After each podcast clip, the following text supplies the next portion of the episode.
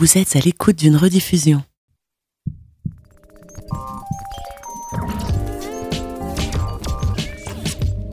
Activez vos synapses, poussez la porte du labo des savoirs et entrez dans un monde de science et d'expérience. C'est le labo des savoirs. Alors que le monde sort lentement de son carcan de glace, alors que lentement les premières fleurs s'ouvrent, que les bourgeons de feuilles se préparent pour une nouvelle saison, vous vous réveillez. Lorsque les premiers bourdons sortent le bout de leurs antennes, que les premiers rayons de soleil réchauffent le sol, que la température remonte difficilement la pente des jours gelés, vous ouvrez les yeux. Un réveil difficile et lent pour vous qui étiez endormis depuis maintenant plusieurs mois, vous qui avez survécu à ce terrible hiver tout européen, durant lequel seuls les plus téméraires des rouges-gorges ont osé braver le mordant du givre. Dehors il fait chaud, les papillons citron voltigent de fleur en fleur, vous voici donc réveillés, vous avez survécu à l'hiver.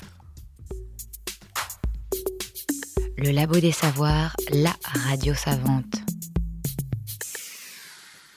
Bonjour à toutes et à tous. À dormir plusieurs mois, quand on est au chaud sous les draps et que la neige tombe au dehors, il n'y a rien que l'on puisse espérer autant. Aujourd'hui, le Labo des Savoirs s'attaque à l'hibernation, un phénomène bien plus complexe que le sommeil, pratiqué par de nombreux mammifères sous nos latitudes, où l'hiver continue de frapper avec ses crocs mordants.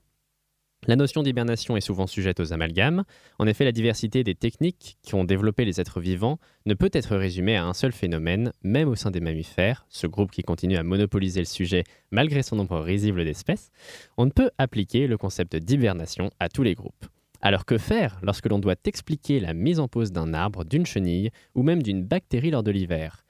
Eh bien mes chers collègues, se sont réveillés pour en discuter avec moi et sont en studio. Floriane, Paul et Maxime, bonjour. Bonjour. Est-ce que vous avez bien dormi? Pas assez, non, jamais assez. Même si c'est le printemps, là, on se réveille. Mais... Si, si, moi ça va. On aimerait bien pouvoir hiberner, forcément. On va parler d'arbres, d'insectes reliques, de Louis de Funès et de marmottes. Activez vos synapses, le labo est parti. Le son des sciences au labo des savoirs. L'ours hiberne. Alors comment fait-il pour tenir sans manger? Chut Marcel, lumière. Eh bien d'abord, il économise ses forces. Il vit au ralenti. Son cœur passe de 40 battements par minute à 8 battements par minute. Le sang irrigue en priorité les organes vitaux tels que le cerveau, le cœur et les poumons. L'appareil digestif est lui aussi en sommeil. Et pour éviter que des bactéries ne remontent jusqu'à lui, un bouchon de crotte et de poils se forme à l'extrémité de l'intestin. La température, elle, ne descend pas trop, elle passe de 37,5 à 32 degrés. Alors évidemment, pendant tout ce temps-là, il faut de l'énergie pour faire fonctionner la machine. Eh bien, au lieu d'aller puiser les éléments nutritifs dans l'intestin, comme le fait habituellement le sang, il va les puiser dans les réserves de graisse que l'animal s'est constituées pendant l'automne. Ces réserves sont importantes, elles peuvent représenter 40% du poids de l'animal et elles diminuent au fil de l'hibernation. L'hibernation à proprement parler expliquée ici par le légendaire Jamy de C'est pas sorcier, vous l'aurez reconnu. Alors l'hibernation n'est que l'une des trois méthodes utilisées par les animaux pour résister à l'hiver. De nombreux oiseaux et certains insectes ne se cassent pas la tête et partent en vacances à l'autre bout du monde le temps que la mauvaise saison passe. La majorité des insectes vont faire appel à des mécanismes complexes de cryoconservation, allant jusqu'à devenir de vrais glaçons. Et puis il y a l'hibernation. Avant d'aller plus loin, et parce que parler d'un sujet c'est avant tout bien le cerner, une bonne explication s'impose. Paul, vous avez choisi de nous parler de Marmotta Marmotta, notre petite marmotte qui hiberne, ainsi que de votre repas de samedi. Eh oui, parce que samedi, j'ai mangé une tartiflette. Hein mais non, mais non, on s'en fout pas. hein. Chez l'Homo paulus pascalus moyen, euh, quand la température extérieure avoisine le 0 degré, la consommation de tartiflette devient vitale. Et même au mois de mai, ça s'appelle l'adaptation.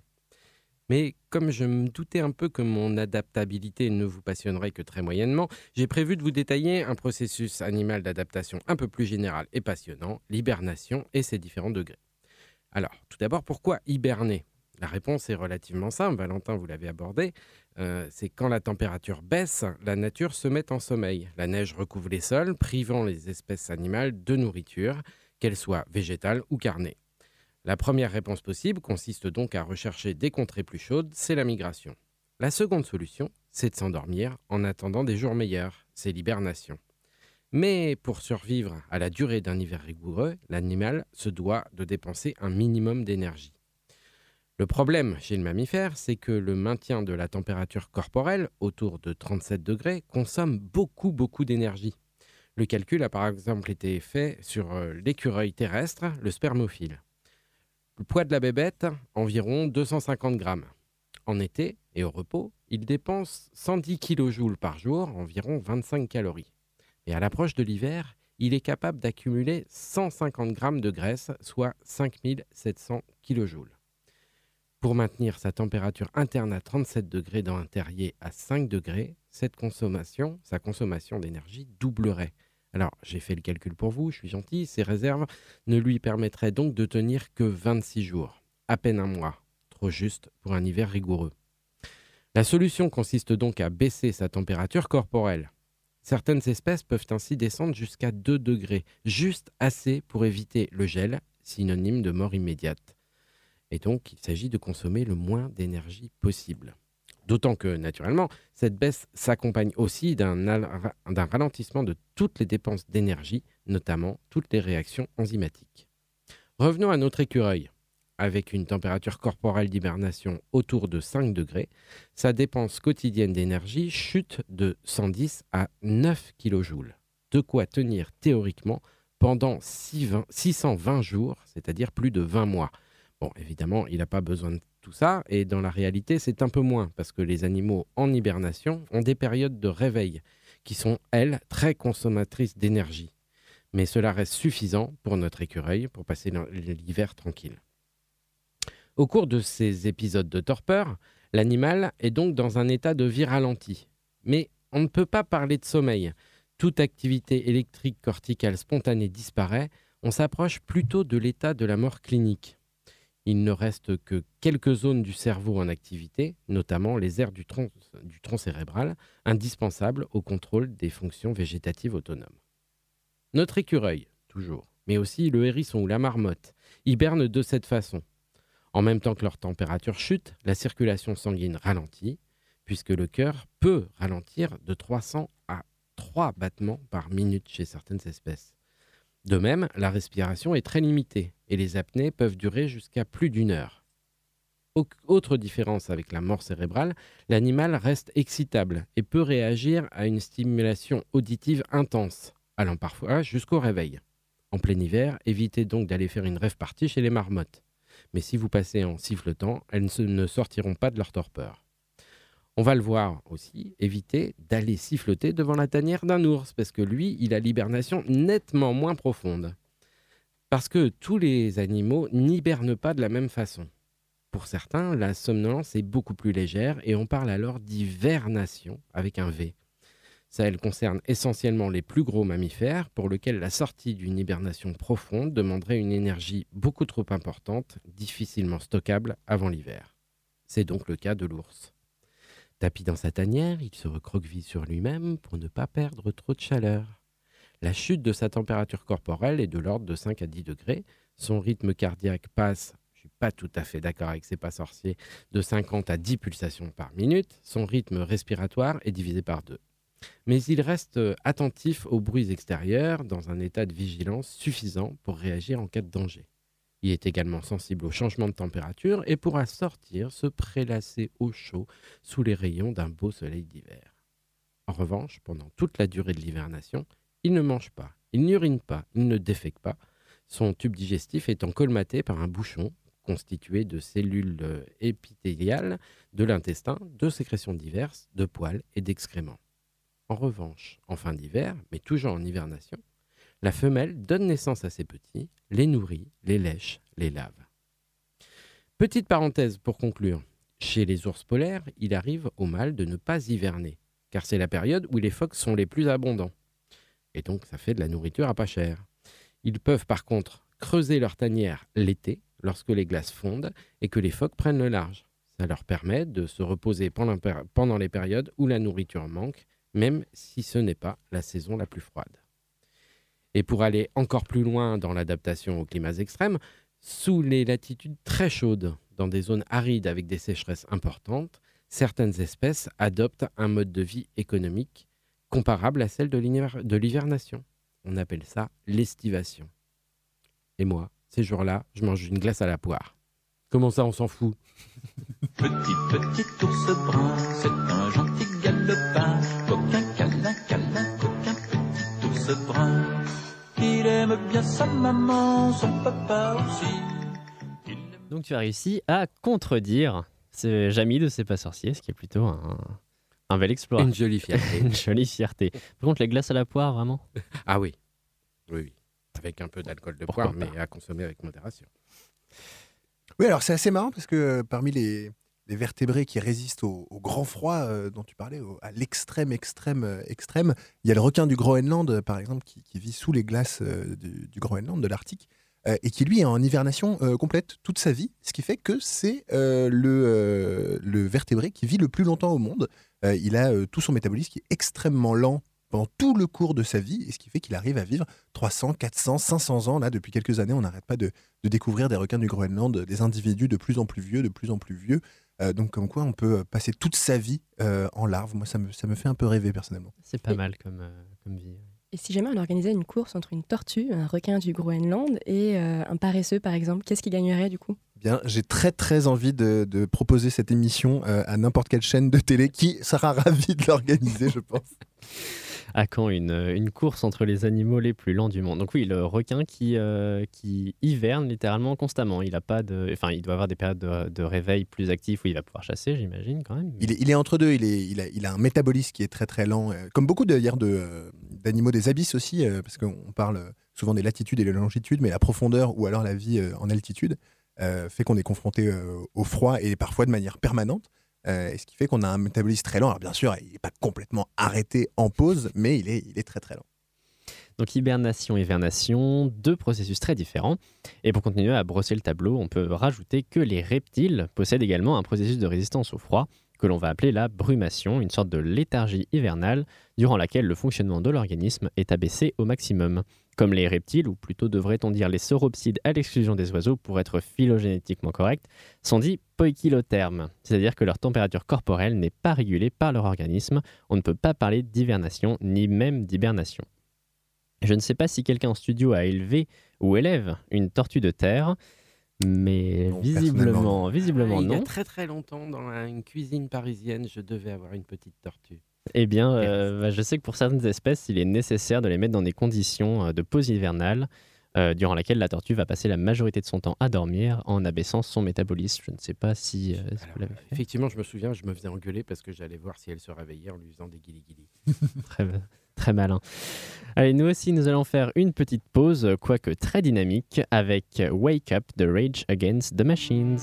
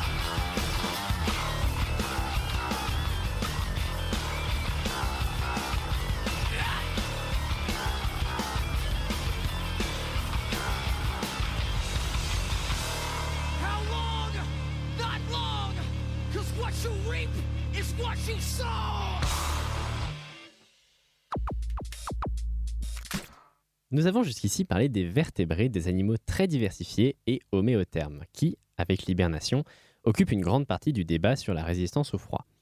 Mais je vous propose de nous pencher sur un autre groupe d'animaux bien plus conséquent, à la fois en termes d'espèces qu'en termes de biomasse, les insectes. Avec leurs six petites pattes, leur paire d'antennes et leur longue expertise des aléas climatiques, ils ont mis en place d'ingénieux stratagèmes pour rivaliser avec le froid. Il faut comprendre que sans la régulation de leur température corporelle, combinée à une petite taille, les insectes sont très fortement liés à la température extérieure. En effet, plus un organisme est petit, et plus il va perdre rapidement sa chaleur et dépendre de la température de l'environnement pour ses activités. Cette dépendance est régulée par les vibrations musculaires en temps normal, et lorsqu'un papillon ou une abeille bat des ailes, en réalité 80% de l'énergie est convertie en chaleur. Ce frémissement musculaire leur permet de se réchauffer, et d'autres caractères peuvent être engagés comme l'adorable petit duvet des bourdons, qui sont les premiers à sortir au printemps. Toute leur anatomie est travaillée pour être les premiers réveillés et profiter du nectar des premières fleurs alors que la concurrence dort encore. Mais on imagine bien que, passé un certain niveau, il devient complexe de réguler sa température. Aussi, une grande partie des insectes meurent en automne, laissant derrière eux des œufs fécondés déposés à l'abri sous une roche ou sous terre, une façon simple et économique de s'assurer de leur descendance. Mais il en va tout autrement pour les espèces qui passent l'hiver sous forme imaginale ou subimaginale. Ils sont une minorité mais ont mis au point des stratagèmes passionnants. Tout d'abord la migration, qui bien que ne concernant qu'un petit nombre d'espèces, reste un phénomène étonnant. L'exemple le plus célèbre est sans aucun doute la migration des papillons monarques en Amérique, où des millions d'individus se déplacent sur plus de 4500 km pour relier le sud de la Californie où ils se reproduisent, aux, aux forêts d'Oyamel du Mexique, où ils passent l'hiver bien au chaud. Les monarques ont un cycle de développement très complexe basé sur des générations à la durée de vie variante, et si la raison de ces migrations titanesques n'est pas encore bien saisie, la dernière génération effectue un des plus grands trajets migratoires du monde animal, et sans aucun doute le plus incroyable étant donné la taille de la bête. D'autres espèces migrent, comme les libellules ou les criquets, pour chercher chaleur et nourriture au fur et à mesure des saisons.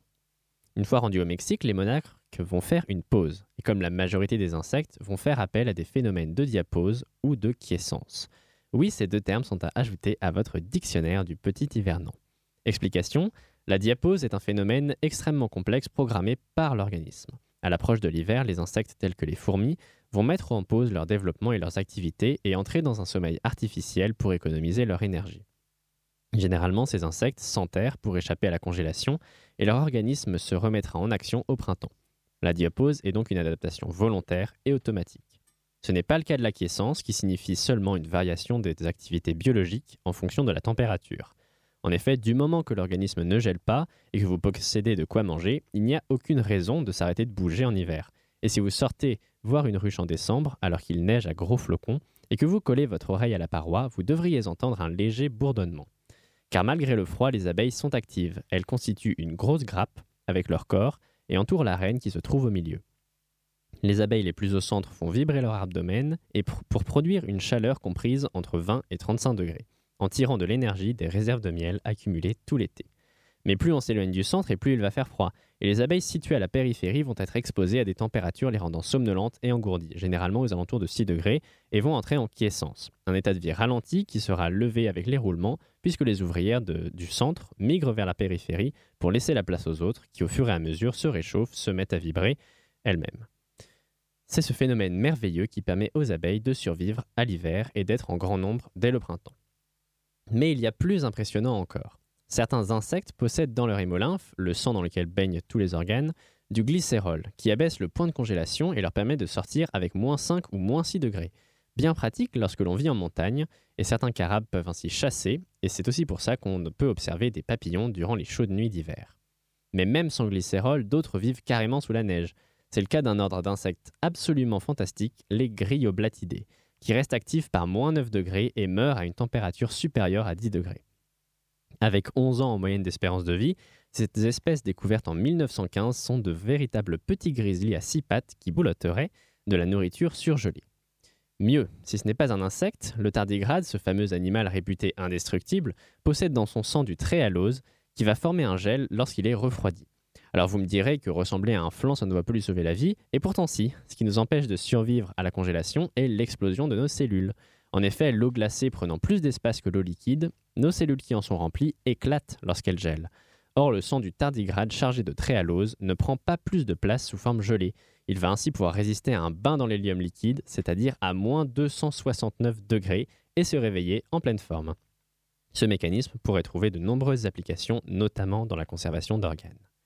Nos amis les insectes ont donc mis en place différents moyens pour survivre au froid, et à vrai dire, le nombre de variantes dans les comportements, la composition du sang ou les modes de vie n'a d'égal que le nombre d'espèces. Il serait bien trop long d'en faire une liste exhaustive, et les recherches actuelles continuent à nous faire entrevoir les multiples stratagèmes que chaque espèce, unique en son genre, met en place. Bref, les insectes n'ont pas fini de nous impressionner. Moi, j'imagine même pas le nombre de tartiflettes qu'il me faudrait à moins 280 degrés. C'est vrai que ça va commencer à faire beaucoup de tartiflettes. C'est- d'ailleurs fou que le tardigrade réussisse à être adapté à ça, parce qu'il n'a jamais été confronté à ces, températures. Donc, comme, quelles contraintes évolutives l'ont poussé à être aussi, euh, résistant? Ça reste complètement incroyable. Est-ce qu'il ne faudrait pas réécrire d'ailleurs la, fable de La Fontaine et se dire que c'est peut-être euh, plus les abeilles que les, fourmis ou... On n'a pas trop parlé des fourmis, mais elles, elles s'enterrent, elles trichent un peu. Il y en a peut-être qui sont encore plus, euh, encore plus résistantes à l'hiver et pourraient encore plus se moquer du grillon. Alors, les fourmis font, effectivement une diapause et elles, euh, elles s'enterrent pour pouvoir euh, survivre. Elles passent en mode de vie ralenti. Alors que, contrairement à ce que dit euh, La Fontaine, les cigales meurent en hiver. Elles ne, elles ne cherchent même pas, même pas à manger. C'est triste, mais Parce que la fourmi l'a pas laissé rentrer, sinon elle aurait survécu. Voilà. ça sans doute, sans doute. C'est vrai que c'est une hypothèse. Mais effectivement, le, tar- le tardigrade, c'est une énigme de l'évolution. Il survit à des radiations, à des températures euh, phénoménales, à une pression qui tuerait n'importe quoi. C'est, euh, enfin, ce tréhalose dans son sang, ça lui permet d'avoir des, des capacités hors normes. Mais on ne sait toujours pas vraiment pourquoi est-ce qu'il a développé euh, ce genre de capacité. Mais ce qui est intéressant, c'est que quand même, si tu l'écrases avec ton ongle, par contre, il meurt. Donc c'est pas Oui. complètement non plus euh, indestructible. C'est pas Superman. Euh, voilà, c'est C'est pas, pas- Superman non plus. En fait, une pichenette le, le tue, mais il survit quand même à plein Oui, de. oui, bon, c'est- T'as dû avoir une enfance compliquée pour dire un truc pareil. ça. quoi. Avec les insectes. Je mangeais les pas un insectes. insecte, attention. Alors, mais nous sommes ici confinés seulement aux animaux, une petite partie du vivant. Si ces derniers semblent être les plus touchés par le froid hivernal, il ne faut pas oublier que nos forêts abritent des formes de vie majestueuses et tout à fait insolites au regard de ce dont nous avons parlé jusqu'ici. Des êtres vivants capables de transformer le carbone de l'air en une matière solide, d'une taille allant de plusieurs millimètres à des dizaines de mètres, ayant également un cycle de vie très complexe, variant en fonction de la température et des régions du monde. Je passe le sujet de ces espèces en tout point surprenants à Maxime, puisque Maxime, vous nous parlez des arbres. C'est bien de cela dont je parle depuis tout à l'heure. Exactement, des plantes. Alors c'est vraiment euh, euh, l'équivalent de Superman euh, sur Terre. Je pense que c'est l'équivalent d'un dieu s'il fallait choisir un genre de, vivant qui, vraiment surpasse toutes les autres. Ce serait, ce serait bien sûr celle-là pour moi. Et pourtant, et pourtant, on ne la regarde pas avec la même fascination que, que le monde animal. Alors pour résister à, à l'hiver, on ne parle pas d'hibernation pour les arbres, mais, mais de dormance. C'est une capacité qu'elles ont acquis euh, assez tardivement, hein, la vie euh, végétale et donc l'ensemble de la vie, parce que les animaux reposent euh, en immense partie sur la, vie végétale, étaient euh, concentrés sous les tropiques jusqu'à euh, 250 millions d'années. On ne trouve pas de plantes dans le registre fossile hors des zones tropicales. Et malgré la, différence qu'elle a avec le monde, le monde des animaux, on va, on va pouvoir comparer un petit peu les différences. elle a mis en place quelque chose d'assez proche finalement, vu que une des principales qualités qu'elle a pour survivre à l'hiver, c'est elle aussi de ralentir énormément son métabolisme. Euh, alors, il y a deux problèmes principaux qui se posent euh, aux, aux végétaux euh, face au grand froid. Il y en a un qui est le même que celui dont on a parlé, dont tu as parlé, Valentin, tout à l'heure, qui est le gel, bien sûr, parce qu'on on est quand même fait un peu de la même manière, c'est-à-dire qu'on vit encore dans l'eau. Le- le- la végétation a été pendant très longtemps la vie aquatique, puis la vie sous les tropiques parce qu'il y a plein de flottes. Euh, et, euh, et comme nous, euh, on est encore complètement composé d'eau et le gel fait exploser les cellules. Donc il faut trouver un moyen de ne pas geler. Et ils ont un autre problème, c'est que l'eau qui est à l'intérieur, qui circule à l'intérieur de leur sève, principalement dans les arbres, euh, quand elle se gèle et qu'elle se décongèle, euh, ça produit des, des petites bulles. Les gaz qui étaient dissous dans, dans l'eau euh, finissent par faire des bulles, ce qui casse la chaîne d'eau à l'intérieur d'un arbre. Je ne sais pas si vous savez, vous, comment ça marche, la circulation de la sève dans un arbre. On, on ne le sait que trop peu, parce que ça n'a pas de cœur. Ah, moi, je triche, mais Donc comment ça... biologie, c'est par la transpiration. Exactement, la transpiration qui est faite par les feuilles euh, aspire la, sève depuis le, euh, le bas. Un petit peu la pression aussi euh, qui est contenue à l'intérieur des, racines. Mais c'est principalement la, transpiration qui fait que ça aspire. Donc imaginez s'il y a des petites bulles pour vaincre la gravité sur près de 30 mètres. forcément, les petites bulles font comme des espèces de chutes d'ascenseur. quoi. Ça, empêche d'avoir le, fluide comme ça qui, qui par la transpiration, permet de- d'emmener comme ça l'eau tout en haut et bien sûr de- d'après envoyer l'eau dans l'atmosphère pour faire des nuages qui euh, retombent. Alors pour empêcher ce phénomène-là, la plupart des arbres euh, qui gardent leurs feuilles en hiver euh, ont des tout petits vaisseaux, des vaisseaux qui sont beaucoup rétrécis.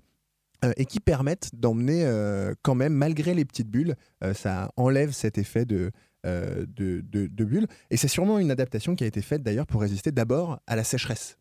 Parce que c'est une des, des principales problématiques qu'on a sous les tropiques, c'est que des, des moments où il n'y a pas de flotte. Alors, euh, pas de lumière, c'est un problème, pas de flotte, c'est un autre euh, problème. Euh, donc on, pense souvent euh, aux, feuilles euh, caduques hein, pour euh, les arbres qui résistent à l'hiver. Euh, on pense moins aux feuilles persistantes. Alors, euh, est-ce que vous pouvez me donner un exemple d'arbre un peu qui a des feuilles euh, persistantes, de, classe d'arbres comme ça, qui, ne perd pas euh, ses- ses feuilles en hiver? Vous avez une petite idée? Les sapins les sapins, par exemple, tout à fait. euh, tous les conifères, euh, quasiment, ne- ont des feuilles euh, persistantes et ils poussent très lentement. Le hou. Le hou aussi, tout à fait. le, le Magnolia grandiflora qu'on a ici à Nantes. Et vous voyez qu'ils ont des, généralement des aiguilles qui sont d'un vert assez obscur et qui sont assez rigides et, et qu'ils perdent beaucoup moins que, que les feuilles. Donc il ne faut pas les sacrifier parce qu'elles sont dures à produire, ces feuilles. Euh, donc c'est une, stratégie qui leur permet de les garder, mais c'est une stratégie qui fait qu'ils grandissent très euh, lentement, euh, ces arbres. C'est une stratégie très efficace. hein. Le pin sylvestre est par- exemple capable de résister à moins 80, ce qui est quand même, on se dit, assez vénère. Il faut savoir que la forêt la plus grande du monde est quand même la, forêt boréale, qui abrite principalement ces, ces arbres-là et qui, sont, qui encaissent des choses comme ça. Alors, les, les grands arbres avec des grandes feuilles et qui perdent leurs feuilles en hiver, bien sûr, euh, eux croissent beaucoup plus vite, c'est un avantage. hein. Ils ont une consommation d'eau qui est beaucoup plus grande, ce qui est difficile à tenir. Et eux, donc, font le sacrifice immense de perdre toutes leurs feuilles euh, pendant l'hiver et d'abriter leurs bourgeons sous des petites écailles bien compactes euh, pour réussir à, passer l'hiver. C'est quand même un, coup de poker absolument immense de se sacrifier les feuilles parce que sans les feuilles, plus de, transpiration et donc la circulation de la sève est, vraiment euh, amoindrie. On a l'idée que la, sève d'ailleurs part dans les racines. Ce qui n'est pas exactement le cas, en fait, c'est qu'il y a donc euh, une circulation vers le haut de l'eau et une sève enrichie de sucre qui redescend après la photosynthèse dans les racines. Euh, et vu qu'il n'y a plus de feuilles, bah, il n'y a plus de sève enrichie qui circule parce qu'elle est plus produite par, par la, photosynthèse. Alors, les, les, les plantes euh, qui survivent à l'hiver euh, peuvent euh, comme ça se, sacrifier en partie, mais restent vivantes. Ce n'est pas le cas de toutes les plantes. hein. Il y en a qui carrément crèvent toutes en hiver et ne survivent pas à l'hiver. C'est leur manière de survivre. Mais par contre, laissent des graines qui, elles, pourront perpétuer, perpétuer l'espèce. Alors, ça paraît un, pari quand même extrêmement risqué qui marche, manifestement, vu qu'elles sont là depuis des millions d'années. Avec un- une qualité, c'est que si on rate le printemps, eh ben, on peut le faire l'année d'après. Parce que là, la dormance des graines, pour le coup, peut être extrêmement longue. Et je finirai là-dessus. Euh, par exemple, euh, les- un des exemples les, plus connus, c'est des chercheurs qui ont fait germer une graine de lotus sacré trouvée dans le lit d'un ancien lac asséché en Chine et qui avait quand même 1300 ans. Donc là, pour le coup, c'est quand même un sommeil assez, euh, assez prolongé. C'est peut-être le plus grand prodige des plantes. C'est ce qui leur a permis sûrement de garder la vie sur Terre euh, quand il y a eu des chutes de météorites, des volcans en cascade, des changements climatiques. Ils ont entendu que ça se tasse bien tranquillement euh, dans la Terre pour ensuite euh, rallumer la flamme de la vie sur Terre. Oui, c'est d'ailleurs euh, c'est uniquement les conifères qu'on peut, avoir des durées de vie allant jusqu'à 4000 ans parce qu'ils ont une croissance. en fait, grâce à ce mécanisme de croissance, ils peuvent vivre dans des endroits complètement reculés où il n'y a aucune concurrence et donc ils peuvent se développer très très très très lentement. Je sais plus ce que c'est le record du monde d'âge d'un arbre, mais c'est euh, ça avoisine les 4000 ans. Quoi. Mais c'est aussi ce qui fait que les, les plantes à fleurs ont, elles, par contre, pris le plan de la rapidité et ont euh, colonisé. euh, c'est un petit peu comme en politique. Si on fait très vite, euh, dans des bonnes conditions, on arrive à faire du court terme pendant longtemps. Mais quand les conditions commencent à devenir difficiles, le court terme, là, ne- n'est plus une solution. Et finalement, c'est ceux qui prennent leur temps qui, qui finissent par y arriver. Si vous voulez continuer sur la biologie, si vous voulez entendre euh, un arbre euh, pousser des petits cris, euh, et bah, collez votre, votre oreille à, de l'écorce d'arbre en été. On peut entendre le phénomène de cavitation qui, qui arrive donc quand, de, quand des bulles d'air vont rentrer dans les, dans les tissus conducteurs qui amènent la sève. On peut entendre des petits poucs et ça, c'est lié à des bulles d'air qui rentrent. Et c'est, les arbres détestent ça, puisque ça, ça les empêche d'avoir des remontées de, de sève. Mais c'est, un phénomène assez, assez intéressant pour se rendre compte que finalement les arbres sont extrêmement dynamiques. Faites-le avec un séquoia géant, il paraît que le bruit est très fort.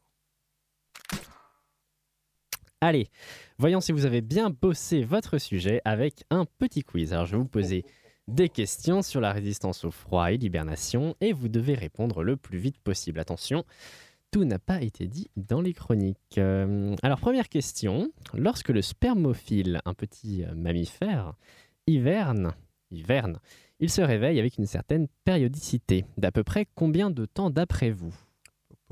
Alors on parle bien de l'écureuil là du coup parce Ouais, que on je- parle bien d'un- Mais alors, il hiberne, lui, il hiberne pas. Il hiverne, il hiberne. Il hiberne. Très bien, pourtant il se réveille. euh, Oui, il a des, ré- des phases de réveil, mais il hiberne en baissant sa température autour de 5 degrés. Très Et bien. alors tous les combien? Et Ouais, tous les Alors, tous les c'est- combien? ouais, quand tu dis la durée, c'est tous les, c'est combien de fois dans l'hiver ou est-ce que Tous c'est les combien, de temps, à peu près il se réveille? Toutes les semaines pour regarder Game of Thrones? Presque. Euh, de, de mémoire, je- c'était 3-4 fois dans l'hiver, mais euh, donc ce serait plutôt tous les mois, mais je peux me tromper parce que je me souviens pas bien. À la pleine lune, comme les loups-garous Donc une fois par mois, ou une fois par une- semaine. Une, une fois par mois, une fois par semaine. C'est une fois toutes les deux semaines. Donc il peut regarder Ah. deux épisodes de Game of Thrones. Il, euh, il, préfère, il préfère faire des stocks. Deuxième question. Chaque année, pour revenir sur les arbres, les arbres renouvellent une partie de leur écorce destinée à les protéger du froid qui va tomber? Comment s'appelle donc cette partie? Oh, po, po, po, po. Et alors, il y en a qui renouvellent beaucoup, parce que le séquoia géant, par exemple, il a une couche énorme, énorme qui le protège du feu aussi. Mhm. Mais alors, comment ça s'appelle? Petit indice, euh, une espèce d'arbre qui est euh, utilisée euh, notamment dans l'industrie qui s'appelle Quercus suber. C'est du liège. C'est du liège. Parce que c'est le chêne liège, ça, C'est le chêne liège, exactement. Le, le liège est, donc le suber, qui est une des couches de revêtement des arbres, tombe chaque, euh, chaque année et est utilisé pour se protéger de l'hiver. Mais le chêne liège, lui, l'accumule et fait des, des vrais pâtés qu'on va utiliser pour euh, faire des bouchons de, de champagne, par exemple. J'ai parlé du glycérol chez les insectes. Pour ne pas geler, mais un autre animal d'un groupe très différent peut utiliser du glucose, cette fois-ci pour survivre en état congelé. Quel peut être cet animal? Du glucose. Qui va le. Un animal qui pourrait se congeler et se décongeler? Qui se congèle et se décongèle. Est-ce que c'est un poisson? Le filet de Pas un colin. poisson. Il y a des poissons qui se congèlent et se décongèlent, ouais, le filet de colin. Il doit y en avoir, mais ce n'est pas, euh, ce n'est pas cet animal dont il s'agit. Glucose. Il vit très précisément en Alaska. Tintin, tintin, et c'est phoque. pas Le phoque? Non, Ouais. un loup morse? Ce n'est Poulpe? pas un mammifère. C'est pas un mammifère, un poulpe? Ce n'est pas un Non, céphalopode C'est non pas un plus. céphalopode non plus. Ça vit plutôt à l'air ou dans l'eau? Ça vit... Ah bah entre les deux. Ça vit dans la Ça glace aide pas, Non. du coup. Ça vit à la fois dans l'air et dans les deux. Euh, et dans D'accord. l'eau. Est-ce que c'est un Ça oiseau doit être un petit indice, ça. C'est un oiseau. Un pingouin? Un amphibien C'est un amphibien. Oui, c'est un amphibien. C'est un amphibien, c'est une grenouille. C'est une grenouille. Tu veux le nom Ça exact de la s'appelle- Non, grenouille évidemment, ça s'appelle la grenouille des bois qui peut se congeler littéralement avec du glucose en en stockant plein dans son foie. Elle peut tenir jusqu'à moins 16 degrés quand même. euh, là, c'est pas, pas rien, moins 16 degrés. Une petite grenouille appelée la grenouille des bois euh, spécifique aux États-Unis et l'Alaska. Une autre question, qu'a fait le japonais Mitsutaka Ushikoshi en décembre 2006 qui l'a rendu célèbre? C'est un fait divers C'est lui-même Euh, congelé? Lui-même. Une chute de la montagne C'est ça? J'ai le bon Presque. début d'anecdote. C'est dans- Et du coup, il est c'est dans resté l'idée. plusieurs jours en hypothermie à 23 degrés, je crois. Eh, pas mal, Ouais, je pas mal, pas mal. Très bien.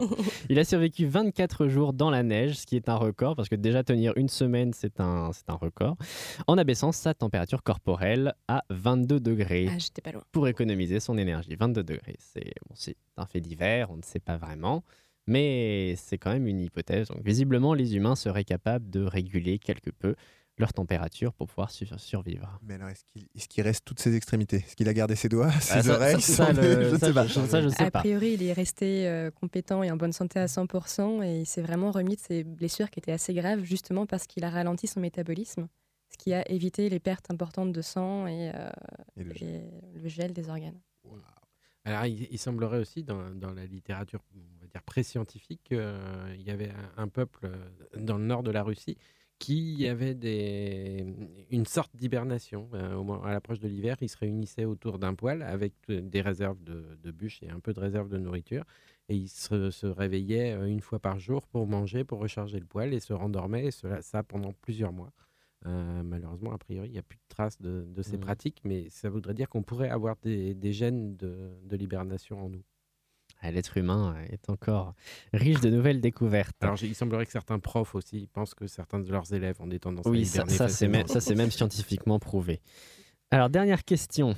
Quelle masse de gras une personne de 80 kg devra avaler pour ne pas mourir de faim avant d'entrer en hibernation hypothétique pendant 6 mois? Un trajet sur Mars, par exemple. Est-ce qu'on parle déjà en kilos ou en tonnes? On parle en kilos. J'ai un premier indice. Six mois, bah, si on fait le calcul que j'avais fait tout à l'heure sur l'écureuil, Approximativement. euh, c'était euh, au moins 150% de sa masse, donc 80 kilos. Il faudrait qu'il prenne 120 kilos de plus. Qui, euh, qui- C'est moins. Qui pèse 200 C'est un peu moins. un peu moins Un peu moins. Petite centaine de kilos? Tout petit peu moins. C'est Ah bah, 80 80, kilos de gras. Double. Oui, Le il va avoir double. d'autres problèmes. Il va Il va avoir d'autres problèmes, évidemment. On en revient à ce qu'on disait tout à l'heure sur l'écureuil. Ça dépend effectivement s'il a des phases de réveil. C'est ça, Parce que les phases de exactement, les réveil phases sont, de très, réveil sont très consommatrices, euh, c'est ça. d'énergie. 80 kilos, donc autant pour dire que pour aller sur Mars, il va falloir trouver autre chose, tel que euh, jouer du sudoku euh, sur le trajet. je sais pas. une- Oui, par contre, il y y, y a un truc assez chouette, c'est que même si on a pris beaucoup, beaucoup de poids pour aller sur Mars, euh, la pesanteur est un peu moins grande. Donc on le sentira moins finalement. Le poids vraiment qu'on va faire, parce que le poids c'est pas vraiment sa masse, c'est le poids, Oui, c'est la vrai. masse avec euh, le champ vrai. de gravité quand même. Donc là, le champ de gravité est moins grand, donc on va se permettre d'être un peu plus gros.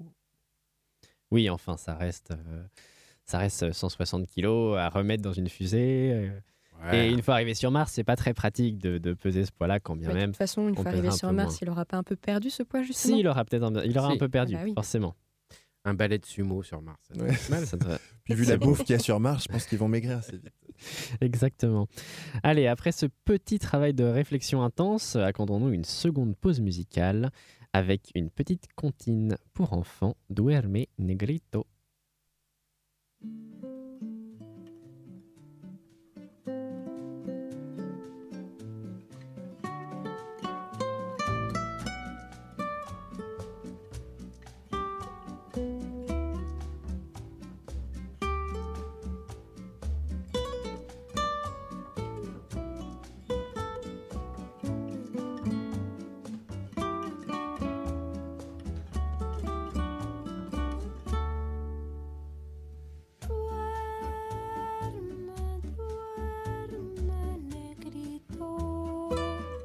Que tu mami esté en el campo, negrito.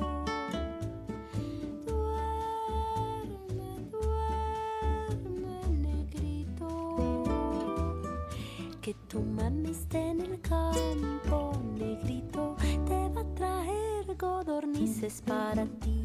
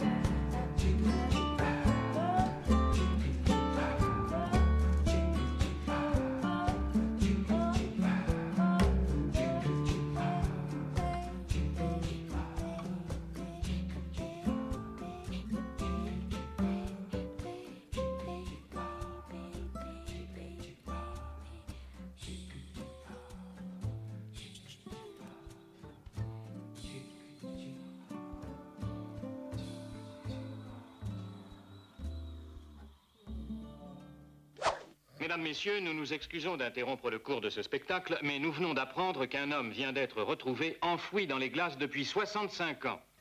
Et maintenant, je vous dis tout. La ferme.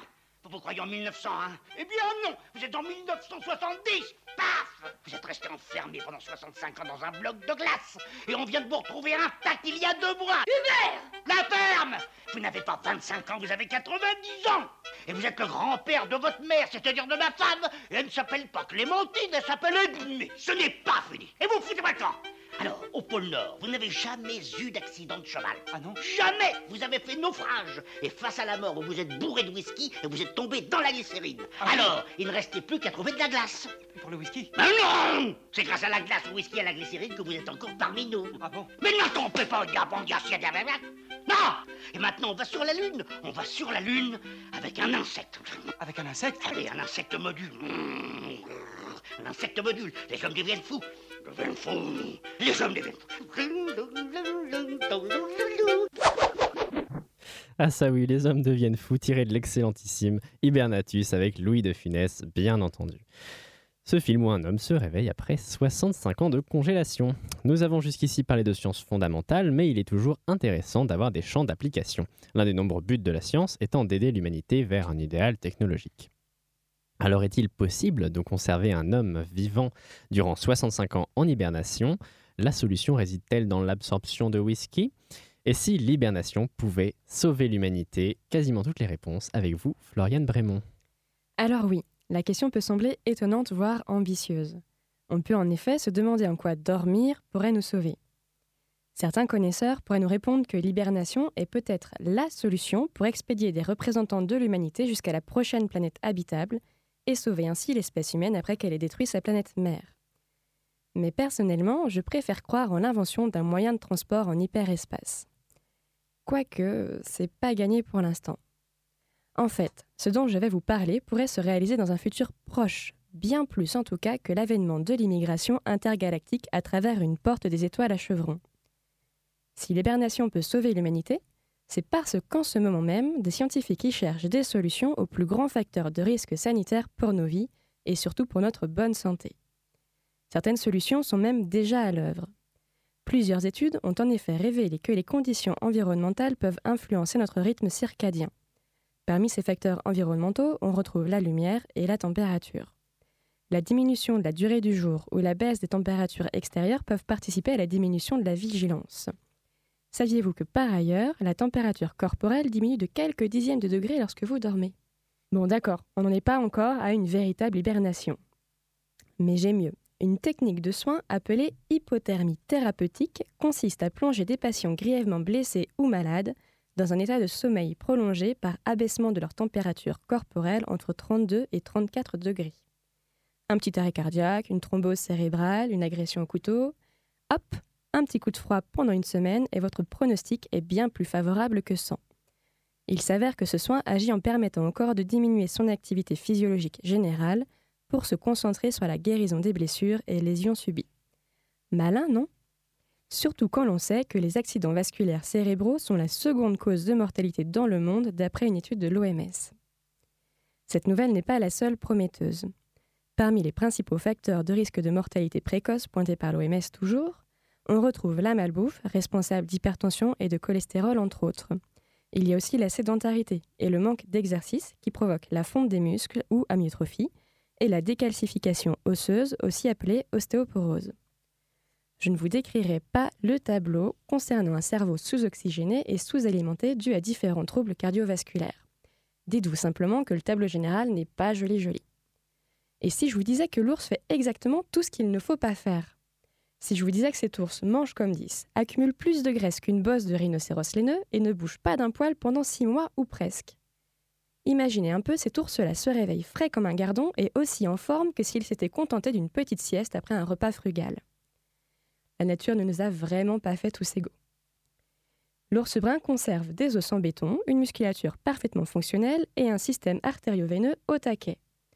Un projet de recherche international intitulé Beer to Human étudie ce phénomène pour essayer de l'appliquer à l'homme. Pour l'instant, ils ont trouvé que le sérum d'ours contenait des protéines capables de stimuler la croissance de cellules musculaires.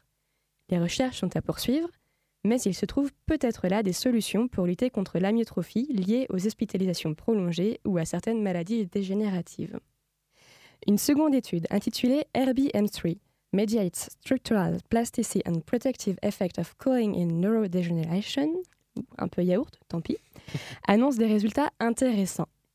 Pour entrer en hibernation, le système cérébral de différentes espèces étudiées peut perdre jusqu'à 30% de synapses. Cela permet d'inhiber l'activité cérébrale. À leur réveil, une protéine appelée RBM3 est synthétisée en plus grande quantité, stimulant la synthèse de nouvelles synapses. Or, l'un des premiers signes observables de la maladie d'Alzheimer est justement la destruction de synapses intracérébrales. Des chercheurs ont réussi à stimuler la création de nouvelles synapses et à prolonger l'espérance de vie de souris atteintes d'une maladie dégénérative semblable à celle d'Alzheimer grâce à l'ABM3. La recherche scientifique tient donc là aussi une piste intéressante. En tout cas, moi, je crois que l'on tient là une véritable piste pour sauver l'humanité de ces maux à défaut d'elle-même. Ah, j'imagine déjà une nouvelle société cosmopolite où il serait possible de croiser des hommes loirs, des femmes ours ou des enfants marmottes. Le rêve. Que de perspectives. en tout cas, c'est vrai que la question qui revient souvent euh, dans les débats là-dessus, c'est comment est-ce qu'on pourrait euh, hiberner pour aller jusqu'à des planètes lointaines? Après, pour réagir un peu à ce que disait euh, Paul tout à l'heure, c'est qu'effectivement, il y a des pistes qui semblent évoquer qu'il reste aussi des gènes de l'hibernation chez l'être humain. C'est-à-dire qu'il euh, il a eu y une expérience qui a été faite où il y a eu un sujet humain qui a été exposé à de très froides températures pendant plusieurs semaines, voire mois. Et en fait, il s'est euh, avéré qu'il a augmenté de 50% la durée de ses nuits et il a diminué de 75% son état d'éveil. Et effectivement, il y a des sociétés où il est retrouvé une baisse de l'activité et de l'état de vigilance pendant les périodes hivernales. Il y aurait des liens supposés euh, avec euh, notamment les dépressions hivernales qu'on peut observer. Alors il y a un gros pas à franchir pour parler d'hibernation possible chez l'homme, mais il y a des signes qui laissent quand même quelques pistes envisageables. Et puis il y a aussi des, des cas de- d'enfants notamment qui ont été plongés euh, très violemment dans un lac gelé par exemple, et qui, dont le corps s'est mis en protection et qu'on a pu réanimer malgré plusieurs minutes ou plusieurs dizaines de minutes dans cet état-là, euh, et qui serait aussi la preuve de, de- de la possibilité du corps de réagir à, à ces grands froids euh, de façon correcte. C'est aussi ce qui a été observé pour euh, la situation de l'homme japonais qu'on a évoqué tout à l'heure. Voudrais quand même dire que de partir euh, congelé vers une autre planète, ce n'est pas une solution et ce n'est pas une, euh, une idée de penser qu'on peut bien détruire la Terre parce qu'on en retrouvera une autre qui être pas mal. Parce qu'en fait, on est un écosystème et qu'on est lié à toutes les espèces qui sont sur Terre, principalement avec les végétaux, qui sont elles-mêmes liées avec le sol et que ce truc-là ne va pas réexister, qu'on ne va pas terraformer rien du tout, qu'il n'y a pas de plan B. Restez là, ne pensez pas à la cryogénisation et sauvez les petites plantes qui sont autour de vous. Tout à fait d'accord. Euh, en tout cas, oui, c'est vrai que moi, quand je me réveille euh, le matin, j'ai les pieds un peu froids, donc ça doit être ça. euh, Ma température a dû baisser pendant la nuit. C'est les, les raideurs aussi au réveil, pour ceux qui souffrent un peu parfois de douleurs musculaires ou d'arthrose ou des choses comme ça aussi. On va dire que c'est pour ça que j'arrive pas à me réveiller. Allez, pour finir cette émission, Paul Pascal nous a préparé un petit dialogue sur l'hibernation humaine. Hé, F- Floriane, Floriane, regarde ce que je viens de trouver dans le grenier. Quoi, quoi? C'est quoi cette boîte? Bah, j'en sais rien. euh, Attends, il y a un truc, c'est marqué dessus. Hibernatus euh, urgentus. Il y a, y a même une notice. Alors, premièrement, posez la main sur le dôme de gauche. Réglez le potentiomètre central sur la durée d'hibernation souhaitée. Euh, et posez la main sur le dôme de droite. L'hibernation débute. Vas-y, on essaye Oh, ça va pas, t'es folle toi. Et D'abord, on sait même pas si ça marche. Et puis, euh, j'ai pas du tout envie d'hiberner, moi. Bah pourquoi? T'es- T'imagines là, tu tu t'endors tranquille, tu te réveilles et paf, c'est Trump qui est président des États-Unis. Oui, c'est sûr, c'est pas très cool. Mais d'un autre côté, euh, il est déjà président. Hein. Ah, ah ouais. Ah ouais, d'accord. Bon, c'est pas un bon exemple ça. Mais euh, je sais pas moi. Alors, euh, t'imagines, tu mets le potard sur euh, deux ans et au réveil, euh, paf. C'est toujours Trump, le président. Arrête, t'es pas drôle là. hein. Et paf, le Royaume-Uni est toujours dans l'Europe. Et repaf, Indochine a sorti un nouvel album. Oh non Et boum, on a inventé l'avion électrique, mais bim, on n'a plus de lithium pour fabriquer des batteries. Ça promet, hein c'est malin ça. Non, mais sérieux, ça, ça fait quand même un peu peur ce truc. Mais tu vois le mal partout. Imagine, tu hibernes un an et paf, au réveil, le vaccin contre le cancer a été découvert. C'est Ouais. cool. Bah non, c'est nul. T'es fou, toi, mais ce serait vraiment trop bien. Bah non, euh, tant qu'à faire, moi j'aime autant être là le jour d'une découverte comme ça. Euh, tu te souviens, si j'étais un profane, j'aurais dit que nous avons trouvé ce fameux boson de Higgs. Et ça m'aurait fait mal de la vivre en différé, cette annonce du directeur du CERN en 2012. Ouais, t'as raison. Mais alors, si on hiberne, on sort de l'histoire? Eh ouais, c'est peut-être un peu ça. ouais. Ou au moins tu te mets entre parenthèses. Arrête de tripoter ce potard, tu me fous la trouille maintenant. Mais t'inquiète pas, je regarde juste comment c'est gradué. Regarde, ça commence euh, en heures, oh, ça passe en jours, en mois, en années. Ah, c'est super rapide là, j'en suis à deux siècles. Eh, c'est quoi votre truc Une machine à remonter dans le temps? Euh, non, ce serait plutôt l'inverse en fait. Mais touche pas, Valentin, tu vas encore faire des conneries. Bah les pattes, on t'a dit, mais pas tes mains dessus. Ah, C'est marrant, on dirait deux joysticks. Mais pas tes mains là, on t'a dit. Euh, Valentin? Valentin, t'es là? Bon, bah, cette émission est terminée. Merci de l'avoir écoutée. on, on se met en- entre parenthèses quelques temps et on se retrouve avec Valentin en 2219 Oh non, on n'a pas le temps là, c'est pas tout. Ça m'a donné envie de regarder Idiocratie, Demolition Man, Captain America et Futurama là, vos conneries. Donc euh, vous voulez pas le décongeler, Valentin, qui dise au revoir quand même à tout le monde et qu'on puisse finir cette émission? Allez, on le décongèle.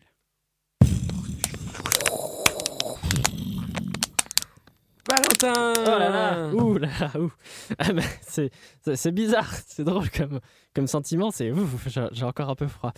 Bon allez, merci à toutes et à tous pour vos chroniques, en espérant qu'elles nous ont qu'elles ont aidé nos auditeurs et nos auditrices à mieux comprendre les mécanismes complexes de l'hibernation. Pour ceux et celles qui se posent encore des questions, toutes les émissions sont disponibles en podcast sur le site du Labo des Savoirs. Bonne fin de semaine et surtout, n'attrapez pas froid.